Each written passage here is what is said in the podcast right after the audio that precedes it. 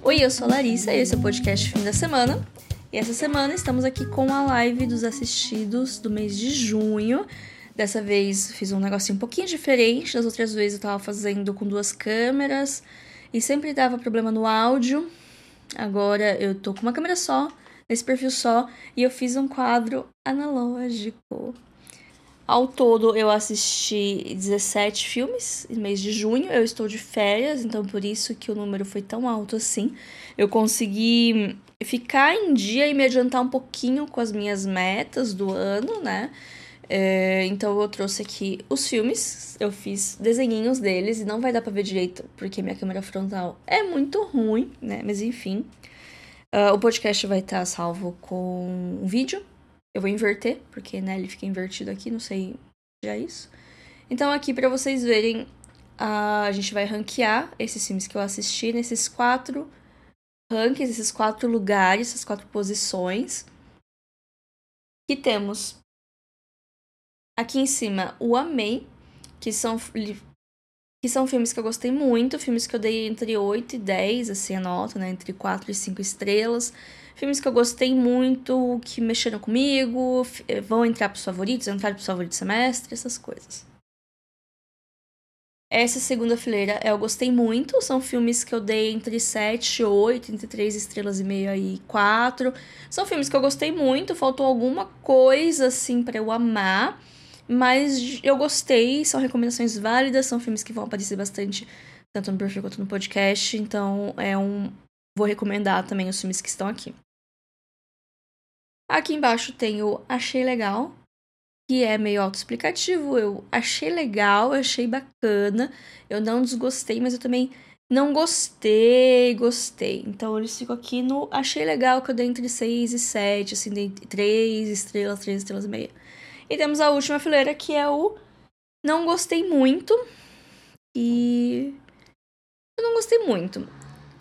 Quando eu faço no computador, tem um outro tier tem, uma outra coluna que é, aliás, fileira, que é Perdi Meu Tempo, que são filmes que eu detestei. Mas aqui eu não coloquei porque não coube, porque eu fiz meus pôster muito grande. Também não teve nenhum filme desse mês que aconteceu isso, então eu não coloquei o último, então vamos com esses quatro colocações aqui. Os 17 filmes estão aqui na minha mão. Eu queria imprimir os posters e ficar colando, mas eu tava com preguiça de sair de casa e atrás de algum lugar que imprimisse, então eu desenhei. Eu vou começar com os filmes dirigidos por mulheres, que eu não sei quantos são, mas são muitos. Eu acho que metade dos filmes foram dirigidos por mulheres. Vou começar por eles. E depois vou pro restante.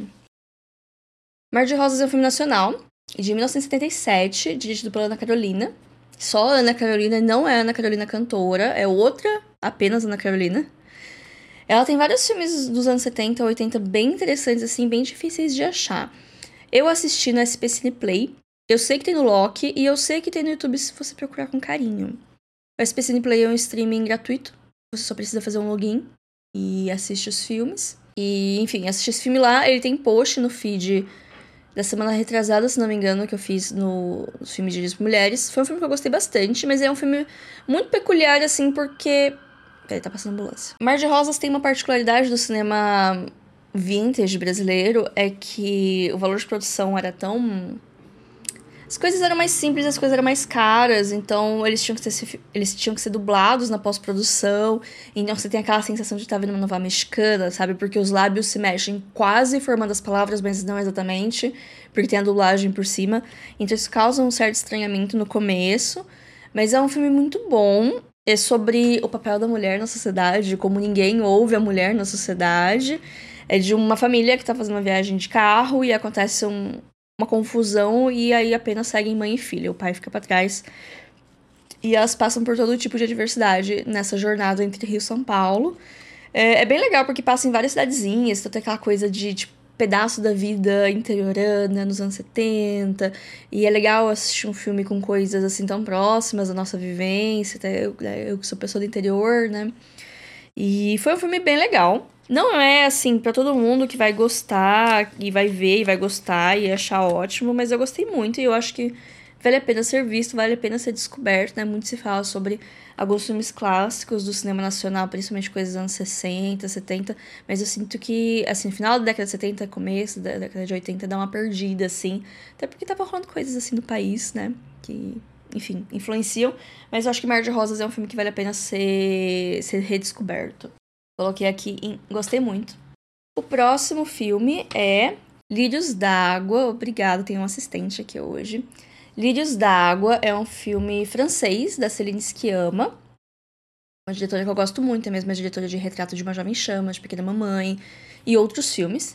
É um drama de amadurecimento dessa menina aqui, que ela é uma menina francesa do ensino médio e não sei se na escola ou se na cidade dela tem um time de nado sincronizado.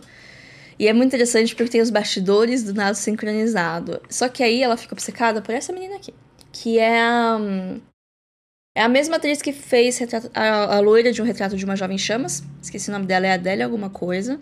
Não vou lembrar agora o nome. Então, é, essa, essa menina aqui, ela fica obcecada por essa, pela Adélia, não sei o nome. E então ela entra pro time de nado sincronizado para ficar mais perto dessa menina. E essa outra menina percebe que ela tá afim e começa a. Não fazer bullying, mas ela começa a abusar da boa vontade, sabe? Então é meio que isso, essa relação esquisita, enquanto que a. Eu não, consigo, não vou conseguir lembrar o nome da menina de franja. Ela tenta se descobrir, tenta entender o que tá acontecendo na cabeça dela. Ela gosta dessa menina porque ela gosta de meninas, ou ela quer ser que nem essa menina, tem tudo isso. Tem uma trama paralela de uma amiga dela também se descobrindo. Então é um filme bem, bem interessante, bem. tem as suas peculiaridades. Não é o meu favorito da diretora, eu acho que ele é o que eu menos gostei da diretora, mas mesmo assim é um filme interessante. Ele tá disponível no Telecine, mas se você procurar no YouTube, você acha? Eu vou colocar em. Achei legal. O próximo filme é Unpregnant. Ele também ganhou post no feed. Lídios d'Água ganhou post no feed semana passada. Unpregnant ganhou umas duas semanas atrás. É uma produção norte-americana de 2020. Também dirigida por uma mulher. E ele estava no catálogo da HBO Max. Ele saiu como um lançamento da HBO Max quando o streaming chegou. Só que no, nesses cortes bizarros que estão rolando, ele simplesmente saiu de cartaz. E agora não vai ter onde tá, sabe? Porque o filme da HBO, a não ser que a HBO comece a Warner, né? Comece a licenciar as produções dela por aí. Não sei onde vai estar tá esse filme, sabe? Capaz de cair no livro de esquecimento. Ele é um filme razoavelmente independente, sim. Que tem. As duas atrizes são conhecidas.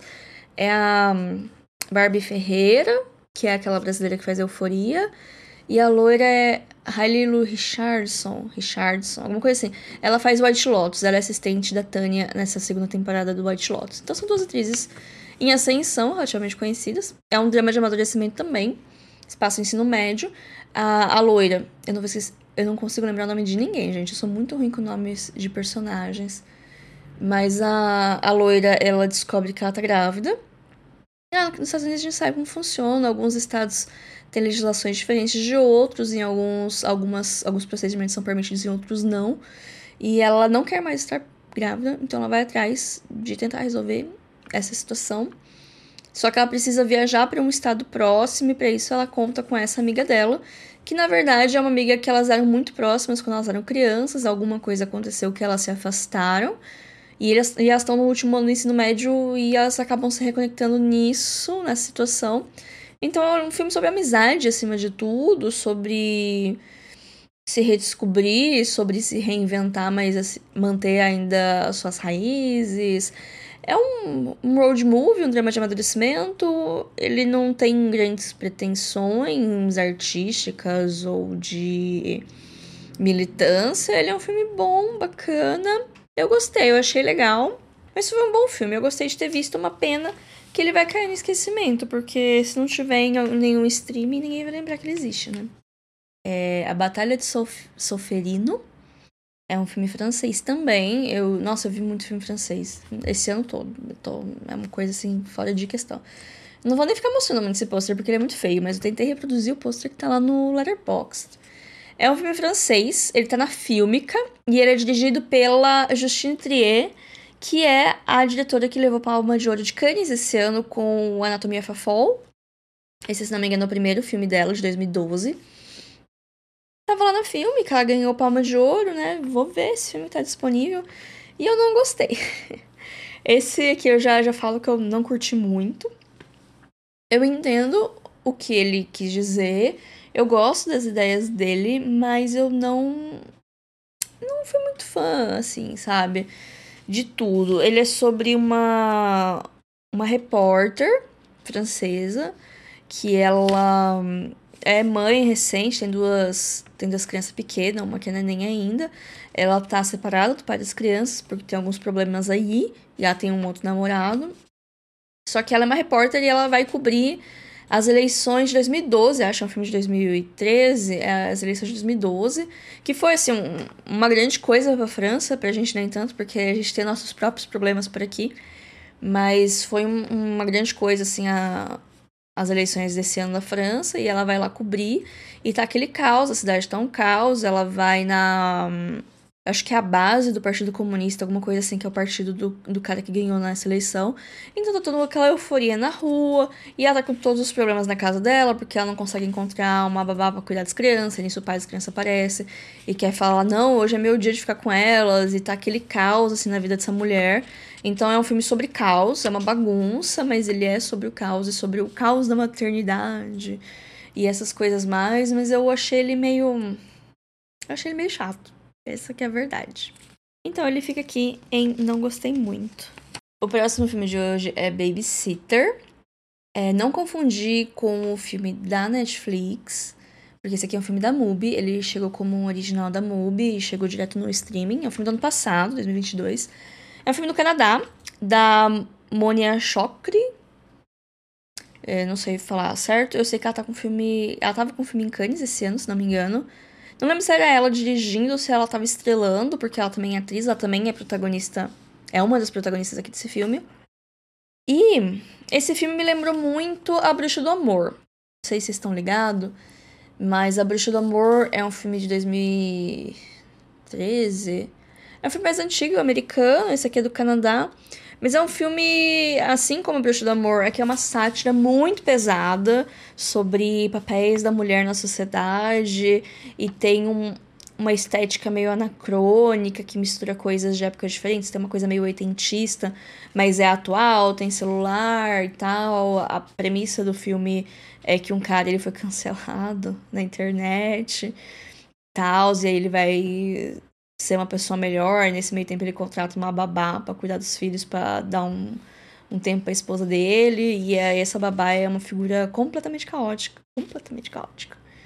E vai mexer na vida de todo mundo. Então, assim, a estética do filme é de fato muito bonita. É...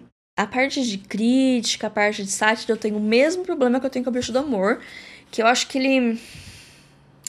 Eu acho que ele não é pra mim, Sabe, eu não sei, eu entendo que ele tá exagerando para criticar, que ele não tá embasando, que é uma coisa que eu tive com a Bruxa do Amor muito foi isso, que até onde vai a crítica e onde ele começa a não permitir esse tipo de comportamento. Aqui também tem umas horas que as coisas vão muito longe e eu penso, nossa, mas você tá criticando ou você tá falando que beleza fazer isso se fizer desse jeito? Então, eu tenho problemas muito parecidos com A Bruxa do Amor. Mas é um filme muito interessante. É um filme da MUBI, é o primeiro aqui de hoje que tá na MUBI. E, e não são muitos. Não vi tanta coisa na MUBI esse mês. É, se vocês quiserem é, testar a MUBI, que eu sempre tô falando aqui, é um serviço de streaming que eu gosto bastante. Eles, se você for direto no site deles, eles vão te dar 7 dias de graça. Mas se você for pelo meu link, que tá. Se você tá aqui no Instagram, ele tá na minha bio. Mas se você está ouvindo o podcast, eu vou deixar na descrição desse programa um link da MUBI, onde você pode pegar 30 dias de graça para conhecer o catálogo. E aí você pode continuar assinando se você gostar ou parar sem cobrar nada.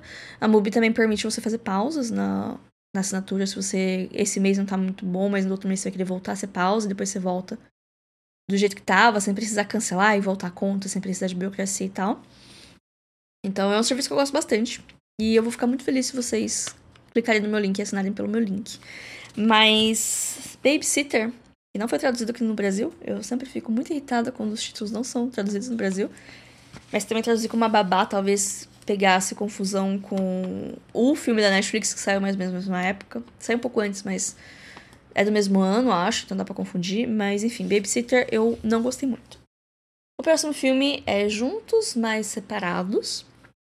É uma comediazinha romântica, mas sem a parte do romance.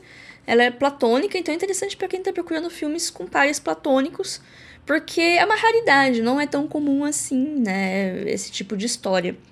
É um filme independente americano de 2021, dirigido pela Nicole Beckwith, que eu não conhecia. E tem o. O carinha é o Andy do The Office. Eu não consigo lembrar o nome dele. E a moça, eu não conheço a atriz. Mas eu gostei dela. Ela tá muito boa aqui nesse filme. Ela tem aquele ar de, de comédia romântica indie, que é comédia, é comédia, mas não é comédia hahaha. É umas partes que são engraçadas, mas tem muito drama junto, tem uma parte meio melancólica, tem um, um, um quesinho de tristeza que é meio inerente a alguns filmes indies norte-americanos. E aí. Eu achei bacana esse filme. Eu não amei, mas eu também não desgostei. Eu me diverti. Ele tem acho que uma hora e meia, ele é bem curtinho. Eu não tive vontade de pegar o celular nesse meio tempo. Eu comprei a história. Na verdade, é a história de uma moça que ela vai ser barriga de aluguel desse cara. É um cara de mais de 40 anos, que ele passou por um divórcio e ele quer ser pai, mas ele, né, tá solteiro, então ele resolve alugar uma barriga de aluguel para ter um filho dele. E aí ela é uma jovem de seus 20 e poucos anos, tá precisando de dinheiro, e ela topa. E aí eles ficam próximos nesse nesse rolê de tipo, ah, ele vai acompanhar a gestação, né, que o bebê é dele e tal. Então tem um negócio assim que em algum no começo parece que vai virar um romance, mas no meio do filme inteiro eles brincam de como seria bizarro esse romance por causa da diferença de idade entre eles, porque porque eles têm umas diferenças assim, então acaba sendo meio que uma sátira de alguns clichês de comédia romântica e ele nunca vai para esse caminho, então eu achei isso interessante, eu gostei desse filme. É um filme que tá no Prime Video, pode passar despercebido, porque o Prime Video não divulga muito bem as coisas dele, né? Fora a única produção que a Prime Video quer divulgar. Então eu gostei desse filme. Eu gostei. Mas eu vou colocar em achei legal, porque ele, eu gostei, mas não a ponto de falar que gostei muito. Próximo filme é Miss Julie. Ela tem meu desenho da Jessica Chastain, que bonito que ele ficou. Miss Julie também vi na MUBI, é um filme da Liv Ullmann. Vocês conhecem a Liv Ullmann? Ela é a. Como que fala quando uma pessoa tá sempre nos filmes de outra pessoa? Não é a diva. Mas enfim, ela tá em todos os filmes do Bergman. É aquela ruiva que tem em todos os filmes do Bergman. Então, ela dirigiu esse filme. Ela dirigiu poucos filmes. Ela ganhou um Oscar honorário alguns anos atrás. Por causa disso, por causa do trabalho dela como um todo, né? Mas ela dirigiu esse Miss Julie. É um filme de 2014 com a Jessica Chastain e o Colin Farrell. E é um filme baseado em peça de teatro. E assim. Dá para perceber, porque só tem os, tem os dois e tem mais uma outra atriz que tá muito boa, que é a noiva do Colin Farrell. Que a história é. A Jessica Chastain, ela é uma filha de um senhor de terra, se passa. Musa, obrigada Camila. A Liv Ullmann é a musa do Bergman. Mas enfim, Miss Julie, ela vai se passar numa uma casa, numa propriedade grande no interior da, Inglaterra, não, acho que da Irlanda. A Jessica Chastain é a filha do dono. O Colin Farrell é um empregado de hierarquia alta, acho que ele é hum, mordomo. E tem uma cozinheira, que é a meio que a noiva dele, não fica muito claro, mas aparentemente eles são um casal. Tem esses três personagens, é um. se passa no solstício. Então tá todo mundo fora e só estão os três na casa. E a Jessica Chastain fica pentelhando o Colin Farrell. E assim, é todo um jogo de sedução. Só que é um caos, é um caos, porque é basicamente diálogo. Como é baseado numa peça, os cenários são bem limitados, é basicamente a cozinha da casa. E é todo mundo um falando com o outro, aí um surtando e gritando com o outro. Aviso de gatilho para pássaros e pássaros machucados, tá, Analia? Fique esperta, talvez você não goste de algumas partes do filme. E talvez qualquer pessoa que não goste de pássaros machucados, assim, né? Tem uma morte de um pássaro que aparece em tela. Assim, é um filme que eu gostei, mas eu queria ter gostado mais. Eu queria ter gostado muito mais dele, tava no meu radar já fazia um certo tempo. E no final é só a gente gritando e chorando. É só a gente gritando e chorando o final dele. Assim, realmente, não tinha muita coisa para fazer naquela época, né? Eu acho que eu vou deixar em achei legal. Porque eu gostei, mas eu não gostei muito. Eu só gostei. O próximo filme é o último da leva dos dirigidos por mulheres, que é Wonder Rocks. É um filme da Sofia Coppola, que saiu em 2020. Ele saiu pela Apple TV Plus, ele chegou como um original do streaming, foi né, um dos primeiros lançamentos do streaming da Apple. Pegar um nome forte, que na Sofia Coppola lançar filme direto lá. É... Eu não gostei muito desse filme, não. Eu não sei dizer se eu gosto do cinema da Sofia Coppola, porque os filmes que eu assisti até agora, eu achei ok. Não detestei. Eu acho que esse foi o que eu menos gostei mesmo, que eu não entendi o ponto. Eu preciso rever Maria Antonieta, que eu lembro que quando eu vi eu achei ok, mas eu acho que eu mudaria de opinião hoje, por, por causa de estética. Hoje eu tô muito mais disposta a perdoar alguns filmes que às vezes se deixam levar demais pela estética. E gosto de ver filmes esteticamente agradáveis. Na época, não sei o que passava pela minha cabeça. Mas On The Rocks eu não entendi direito o que, que aconteceu no filme. É um filme sobre a. Eu, olha, eu me esforcei nesse desenho, viu, gente? Acho que foi um dos que eu mais caprichei. É a Rashida Jones, talvez vocês conheçam ela de Parks and Recreation. E o Bill Murray, que é o Bill Murray, vocês devem conhecer porque ele é o Bill Murray. São pai e filha. E a Rashida Jones, ela é casada com um dos caras que faz as branquelas. Não lembro o nome, mas é um dos dois. E ela tá tendo alguma crise, assim, no, no casamento, que, né, acontece. Quando você casar com muito, muito tempo, tem filhos, acontece. Ela tá com um pouco atrás da orelha com os negócios, aí ela acaba comentando com o pai dela, que é um mulherengo, já foi casado 50 mil vezes, e aí ele meio que fala: Ah, você acha que tem alguma coisa? É porque tem sim, porque homem não presta, olha eu. E tipo, mano, isso é conselho pra dar pra sua filha, sabe? E aí ele bota a pulga atrás da orelha nela e eles vão tentar investigar se o marido dela tá traindo ela ou não. E assim, não é ruim. Mas. Eu não entendi o ponto do filme, sabe? E assim, eu não acho que todo filme precisa ter um ponto para falar. Eu não acho que um final ruim estraga um filme que foi agradável até o final ruim. Muito pelo contrário, eu acho que a jornada é mais interessante e é mais importante do que o destino final. Mas aqui eu não eu não sei, eu não entendi. Sabe? Eu não fiquei. Eu não me senti entediado. Mas acabou o filme eu foquei. O que eu achei disso? Eu não achei nada. Não achei nada. Então fica no eu não gostei. Esses foram os filmes dirigidos por mulheres, que eu vi em junho. Oito no total. Então fica que eu gostei muito de Mar de Rosas. Esses aqui que eu também gostei, que é Lírios d'Água, Unpregnant, Juntos Mais Separados e Miss Julie. E na parte do não gostei tanto, ficou Babysitter, Wonder Rocks e A Batalha de Solferino. Então esses são os filmes de mulheres que eu assisti em junho. Consegui dar um gás, estava bastante atrasada na minha meta. E eu consegui ficar uma semana adiantado. Então, assim, já tenho que correr atrás nessa última semana, que eu volto trabalhar quarta-feira que vem. E eu não fiz tudo o que eu queria fazer nas minhas férias. Mas agora eu vou correr atrás do prejuízo que eu. Enfim, dá tempo de assistir alguns filmes e ficar um pouquinho mais adiantada. Daqui pra frente, os filmes são dirigidos por homens. É, e tem muitos filmes de países diferentes agora, que aqui também só tem filme da França. Acho que tem o Babysitter, que é do Canadá. É, o Babysitter, que é do Canadá, que era um país que eu não tinha visto ainda. Tem dois filmes da França, mas eu já vi um monte de filme francês esse ano. E daqui para frente vai ter alguns outros filmes de outros países também, porque é outra meta que eu tô me dedicando. Próximo filme: Eternidade. É um filme do Peru. É um filme que só chegou no meu radar por conta do post que eu fiz, porque assim, não sei se vocês estão ligados. Toda segunda-feira tem um post com o cinema de um país, onde eu faço uma lista de filmes daquele país que estão disponíveis em algum streaming aqui no Brasil, que pode ser uma inspiração para quem tá querendo ver filmes de fora de Hollywood, de mais países diferentes. E para mim também, porque eu tô tentando ver 52 países diferentes, né? A ideia é cada semana ver um país diferente. É claro que no dia a dia eu assisto numa semana cinco filmes diferentes, de países diferentes, depois eu fico um mês sem ver nada de diferente. Mas enfim, é o jeito que eu funciono. E foi assim que eu descobri a eternidade. Quando eu tava fazendo o post do Peru. E eu vi que tava no Prime Video. Eu falei, nossa, que beleza, tá tão fácil, parece ser um filme tão bonito, né? Vou ver. Ai, gente. E eles são um casal de velhinhos, de idosos. Eles são de um povo indígena, mas eles vivem isolados, assim, nos Andes, e eles começam a ter todo tipo de dificuldade que o isolamento e a idade acabam trazendo.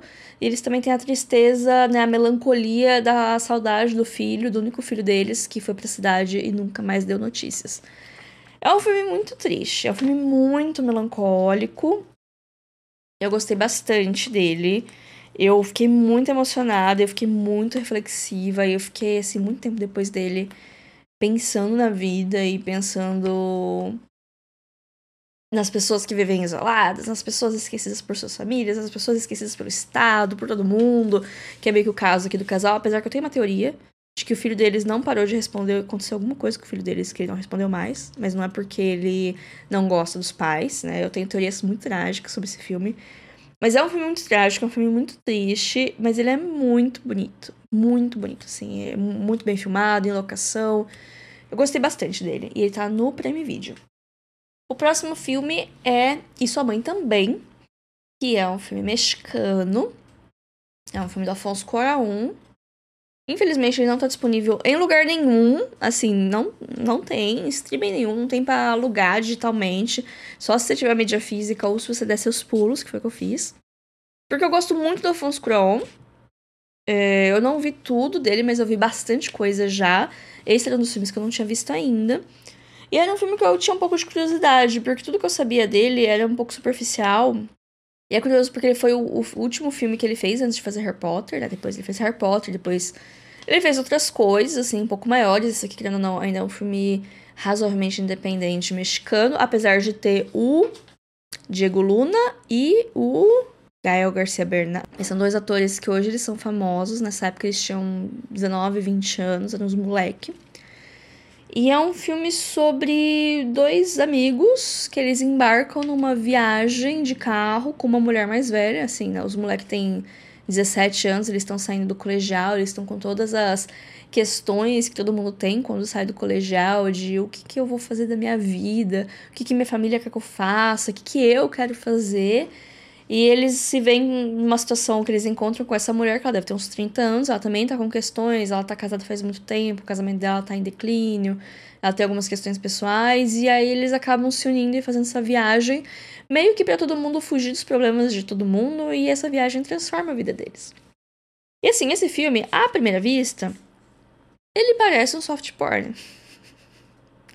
E ele meio que é. Mas ele tem mais que isso. Ele tem mais coisa que isso. Porque os dois rapazes vão se envolver com essa mulher de uma maneira ou de outra. Eles vão se envolver com essa mulher.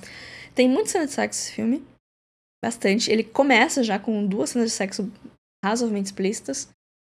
Então, né, fica esse aviso, não assistam com seus pais, chama aí sua mãe também, mas não assista com a sua mãe.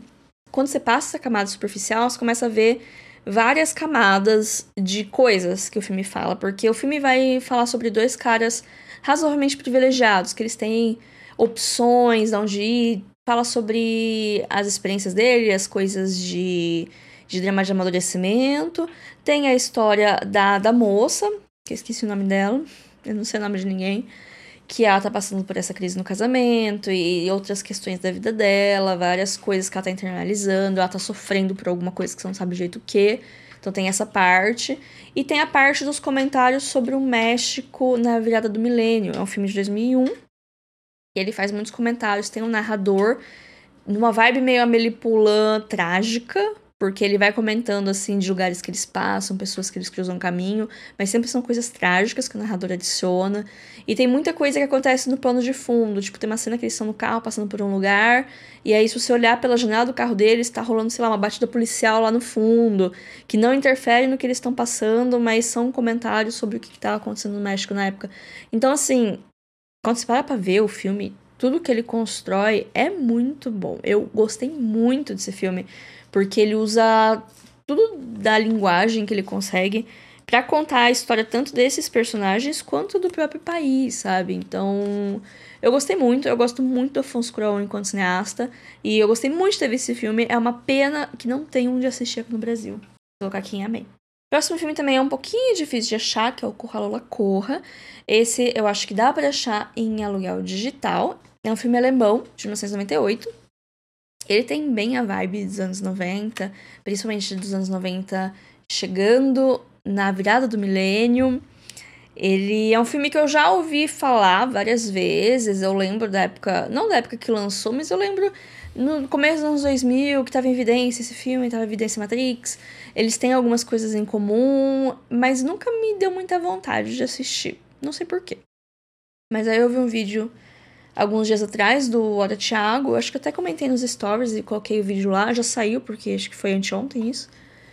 Mas era um vídeo falando sobre estética TikTok e, sobre narrativas no cinema. E ele usava esse filme como exemplo. E aí me deu vontade de ver esse filme. E eu vi. E eu adorei esse filme. Ele tem uma hora e vinte, ele é super curto.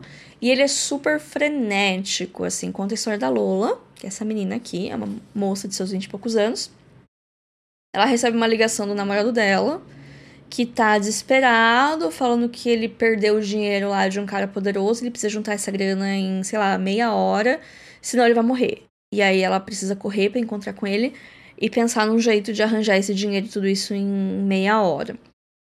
E aí o filme ele se divide em três, como se fosse três decisões que ela toma, pequenas decisões que ela toma e como isso altera drasticamente o resultado final, sabe? Então, é, tem, brinca um pouco com essa teoria do caos, sabe? De como pequenas mudanças acabam virando grandes mudanças lá na frente. Ele brinca com esse negócio de timelines diferentes que está super na moda hoje em dia, né? Como cada pequena decisão, como cada evento canônico, como você quiser chamar, pode mu fazer mudanças drásticas no futuro. Então é bem interessante esse filme, ele é muito frenético. É, tem críticas da época que. críticas negativas que comparavam ele a um videoclipe, mas hoje eu não acho que crítica negativa. Ele parece um videoclipe de fato, mas eu não acho que isso é uma coisa negativa, é um reflexo da sua época. Então é um filme muito dinâmico, muito interessante e muito bom. Eu gostei bastante de assistir. E fica aí a recomendação de Corra Lola Corra que eu amei. Próximo filme é Vagão número 6. É um filme finlandês. É, eu comecei a assistir ele porque eu queria né, dar o gás, tanto na meta de assistidos por mulheres quanto na meta de países. E depois, no meio do filme, eu percebi que ele não é dirigido por mulher. E eu também já tinha visto um filme da Finlândia esse ano. Então não adiantou de nada. Mas foi um bom filme. Eu gostei bastante desse filme, já adianto isso. É um filme. Também é uma road trip, de certa maneira. Eu assisti bem no comecinho do mês, mas eu ainda lembro de partes dele. É uma moça que ela ela tá na Rússia estudando e ela quer ir para um lugar na Rússia muito longe, muito ermo, porque ela estuda hum, pinturas rupestres, mas ela chama de outras coisas, mas é pinturas rupestres basicamente. E ela quer ir para esse lugar super isolado para ver as pinturas que tem lá. E aí ela ia com a namorada dela, que é professora universitária. É, a protagonista ela é uma doutoranda, não sei. Ela é tipo a gente, assim, na idade da gente, já tem uma namorada mais velha. E essa namorada não consegue ir com ela. Então ela vai sozinha. E aí, por causa disso, antes ela ia dividir a cabine dela com a namorada, agora ela divide com um estranho. É uma viagem muito longa, e os dois vão pro mesmo lugar, então eles têm que aprender a conviver, eles têm um embate, assim, logo de começo. E eles meio que precisam aprender a conviver, que eles vão passar muito tempo juntos, e daí nasce uma amizade meio do nada. Também é um filme de relações platônicas. E eu gostei muito de como essa amizade floresceu, eu não tava esperando. Na verdade, eu não gostei muito que no começo, assim, pra ser uma coisa meio de inimigos para amigos, eles brigam muito feio. E eu achei o cara muito grosso. Aí eu falei, gente, de graça, assim, esse cara foi muito grosso. E aí, conforme eles vão se conhecendo melhor, você entende porque que ele é daquele jeito. Mas eu fiquei, ah, mas não precisava ser tão grosso. Eu ainda fiquei com mágoa lá do começo do filme. Então, eu gostei desse filme. Eu gostei, eu recomendo. Ele tá disponível no Prime Video também, filme fácil de achar. Prime Video é uma mina de ouro, você só precisa ter um pouquinho de paciência e talvez ter os guias certos, como eu. Às vezes eu me enfio para ver as coisas lá do Prime Video, separar o joio do trigo lá. Enfim, é um filme que eu acho que ele foi o selecionado da Finlândia para participar do Oscar. Eu lembro que quando ele saiu em Cannes ele foi super elogiado. E eu gostei. E ele tá disponível no Prime.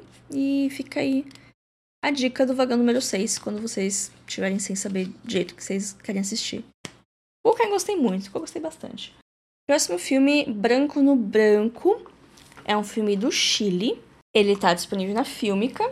É de 2019, foi a, a submissão do Chile no Oscar de 2020, se não me engano. Esse filme, ele tem uma premissa interessante. A execução é interessante, mas eu não gostei. Eu achei chato, confesso. Eu achei meio chatinho. É um filme sobre um fotógrafo que ele vai na Terra do Fogo. É, é filme de época, se passa em, sei lá, virada do século, faz muito tempo. Mas porque não tinha eletricidade nos lugares ermos e vai falar sobre colonização. Eu não tava esperando por isso. Então esse fotógrafo vai na terra desse fazendeiro para tirar fotografia do casamento dele, que ele vai se casar com uma menina. E é literalmente uma menina, uma adolescente. E aí esse fotógrafo fica obcecado por essa menina. E aí é muito esquisito. Muito esquisito, porque é uma menina. Então essa parte eu fiquei tipo que linhas vão ser cruzadas aqui? Alguma linha vai ser cruzada? Eu fiquei muito aflita com essa história, eu fiquei, ai meu Deus.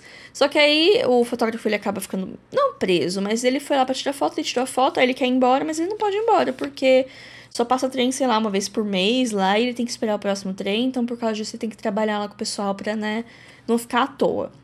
E aí nisso ele vê todo aquele modo rústico, né, da vida no campo. E tem uma parte sobre atrocidades que foram cometidas com os povos indígenas e tal. Então aí o filme entra na parte de comentário social, é interessante. Mas que nem eu falei, eu achei esquisito o filme, então não gostei muito. Ok, eu acho que esse foi o pior pôster que eu fiz, que é o Levada da Breca. Isso é um filme de 1938. Acho que foi um dos filmes mais antigos Desse ano foi o filme mais antigo que eu vi. Não é o mais antigo da minha vida, né? Porque eu já vi as coisas do, do Lumière. Lumière? Não. Como que chama aquele cara do, do Viagem à Lua? Que tem no Hugo Cabré? Melê, Melê, Melê, Melê. Então, como eu estava falando, eu assisti já os, uh, os curtas, os filmes do Georges Méliès, né? Que é coisa de 1800 e qualquer coisinha. Então, não foi o filme mais antigo que eu assisti na minha vida, mas é um dos filmes mais antigos que eu vi esse ano. Ele entrou no corte da HBO Max de vários filmes clássicos que saíram do cartaz da HBO Max no final do mês passado. Uma pena, porque esse filme é muito bom. Esse filme é muito, muito, muito engraçado. É com o Cary Grant e a Catherine Hepburn. Catherine Hepburn não costuma fazer comédia, isso aqui é uma comédia romântica. Ela tem, assim, várias coisas que não envelheceram tão bem assim, mas a maioria envelheceu bem, sim. É, se você procurar no YouTube, você acha, o nome em inglês é Bring It Up Baby, ou Levada da Breca em português, né, aqui no Brasil ficou desse jeito.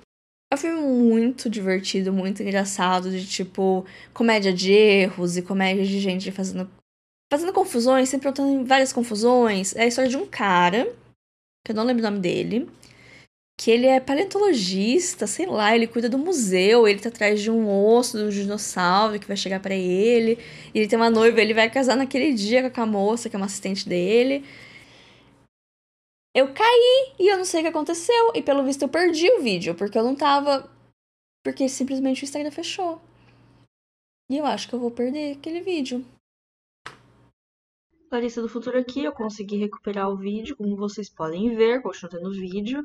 A gente teve um probleminha na live que ela simplesmente parou, mas depois eu abri outra, como se nada tivesse acontecido. Só que o microfone continuou gravando, eu acabei de me reouvir entrando em pânico e tal, revivi todas essas memórias.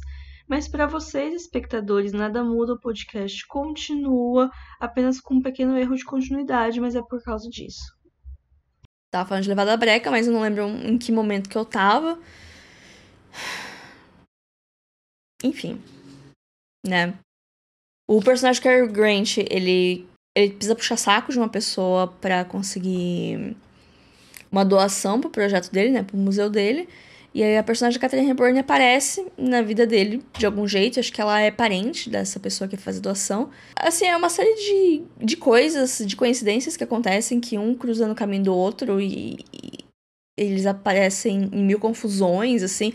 Tem uma coisa que eu já vi em muitos filmes antigos que é uma coisa um pouquinho forçada que é tipo, a moça acabou de conhecer o cara. E aí ela se vê numa situação de eu não sei o que eu vou fazer, então eu vou entrar em contato com esse cara que eu acabei de conhecer.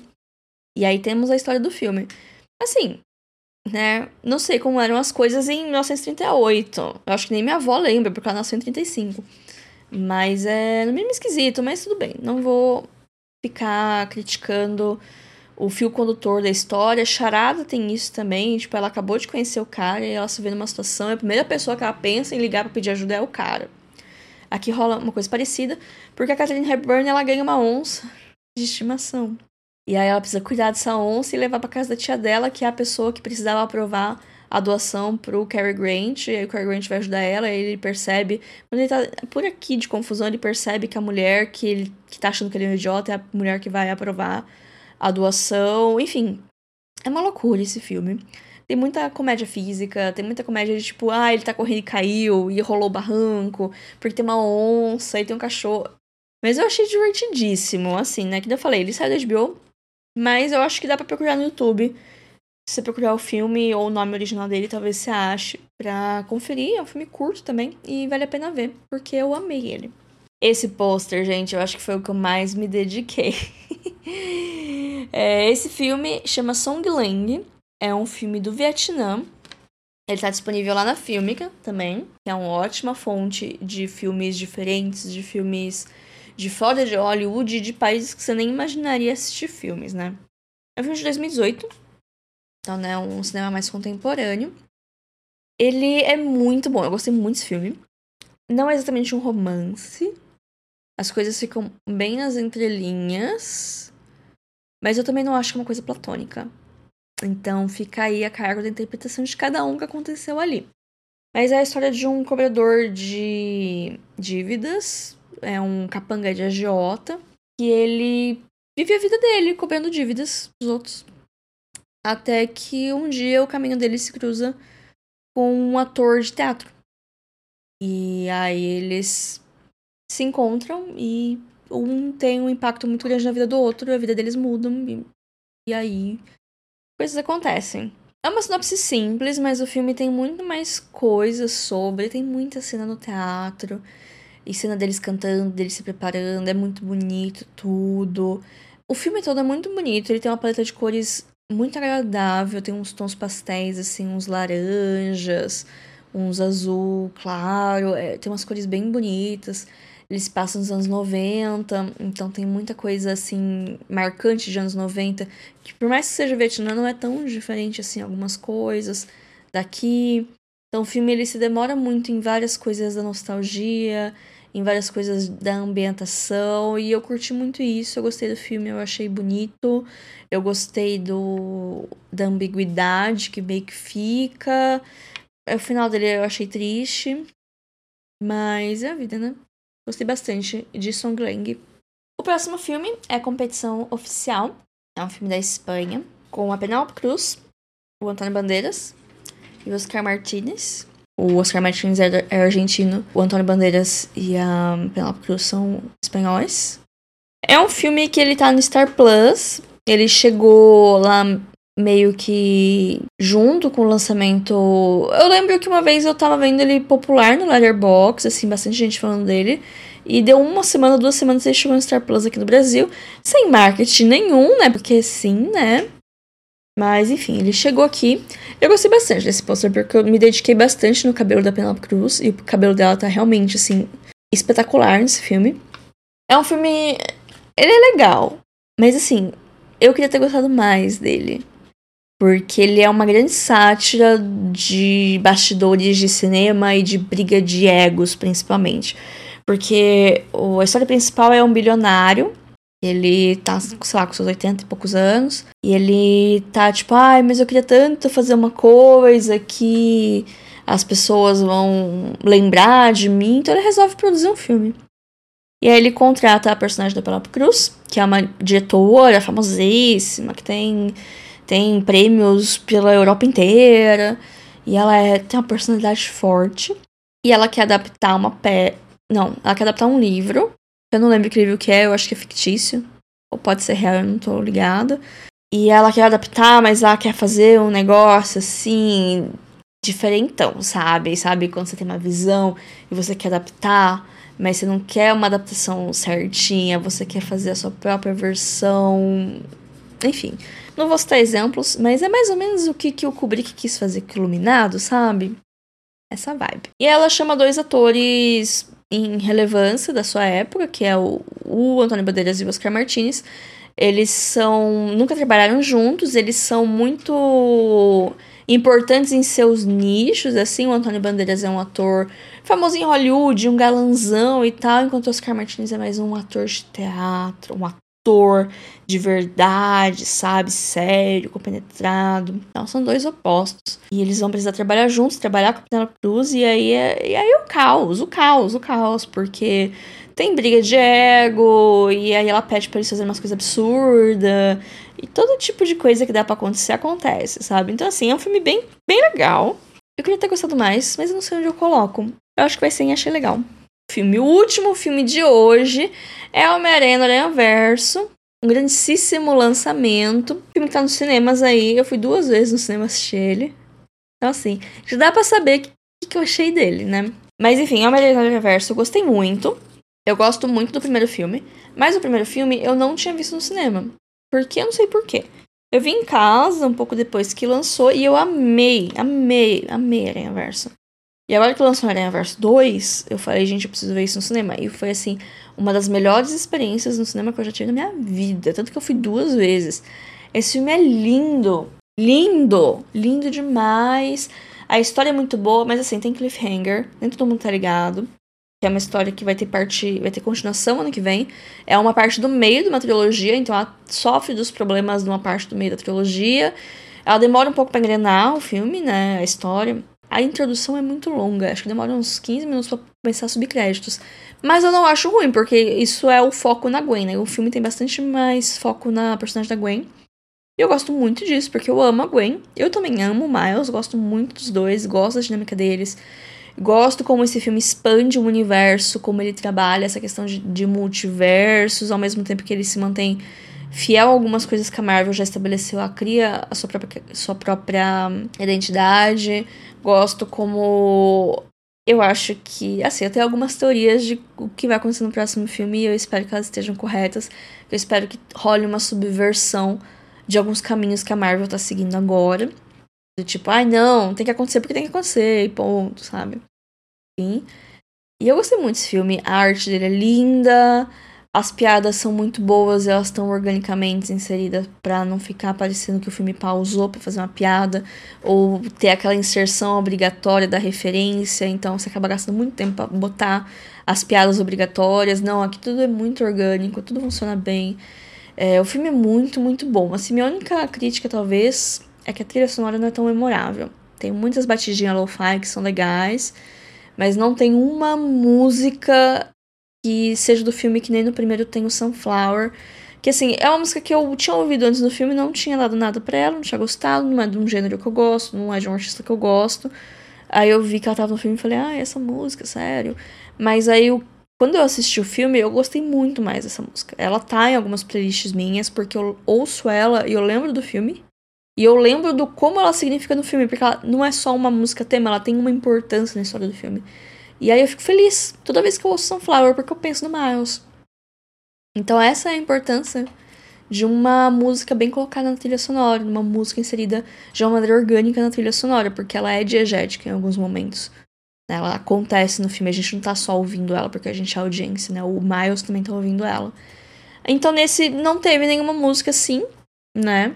E a trilha sonora no geral eu achei ela. Na segunda vez que eu assisti, eu acho que eu gostei um pouquinho mais dela. Mas no geral eu não acho ela tão boa, tão memorável. Assim, se eu ouvir agora, não sei se eu vou me ligar imediatamente. Ah, é uma música do Aranha Verso. Eu vou pensar, ah, é uma batidinha legal. Então essa é a minha única crítica com o Spider-Verse, né? E que acaba em cliffhanger. Eu sabia que o Aranha Verso terminava em cliffhanger, então ano que vem já sai a parte 2, a gente vai saber como vai acabar.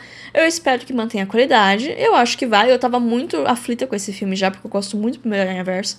Mas eu acho que eu gostei mais desse, porque eu vi no cinema e porque tem mais Gwen. Então, né, se tem mais Gwen, sempre é melhor. Bom, gente, essa foi a live de hoje, né? Esses são os filmes que eu assisti no mês. Deixa eu ranquear. Me dá só um minutinho que eu vou ranquear todo mundo. Ai, não, vai dar muito trabalho ranquear, vai ficar por isso mesmo. Que eu ia trocar na posição, deixar, tipo, gostei mais de Aranha Verso. Vai ficar Aranha Verso, depois Levada da Breca. Sua mãe também, Corra Corra Eternidade, aqui em cima. Aí aqui ia ficar Songlang, Mar de Rosas, vaga número 6. E aqui Lírios d'Água, competição oficial, I'm Pregnant, Juntos Mais Separados, Miss Julia e On the Rocks, Babysitter, Branco no Branco e A Batalha de Solferino. A Batalha de Solferino foi o filme que eu menos gostei. Aranha Verso foi o filme que eu mais gostei. Esse foi o meu mês de junho. Junho. Não sei como vai ser julho. Eu assisti muitos filmes entre ontem e hoje, mas é porque eu entrei num surto de fazer maratona de Missão Impossível. Mas não sei o resto do mês como vai ser. Eu volto ao trabalho semana que vem. E aí. Não sei se eu vou ver tantos filmes quanto eu estou vendo. Eu acho que vai demorar um pouco para pegar no ritmo. para pegar na rotina de volta, né? Depois só daqui um ano de novo, férias. Falta uma semana eu estou sofrendo para voltar. Mas enfim, essa foi a live. Obrigado a todo mundo que passou por aqui em algum momento. E é isso, obrigado ouvintes do podcast, né? Que esse, essa live ela vai ser editada. É, se você está ouvindo esse podcast, né? Sigam a gente no Instagram, arroba semana. Sempre tem conteúdo extra lá. A gente tem um e-mail para contato, que é o podcast da semana.gmail.com. Podcast para tanto contato quanto para falar comigo, para qualquer tipo de feedback. E ele também é uma chave Pix caso queira fazer alguma contribuição, né? Comigo, tals. Mas é isso, gente. Obrigada a quem veio até aqui. Obrigado a quem está aqui. E até o mês que vem. Tchau, tchau.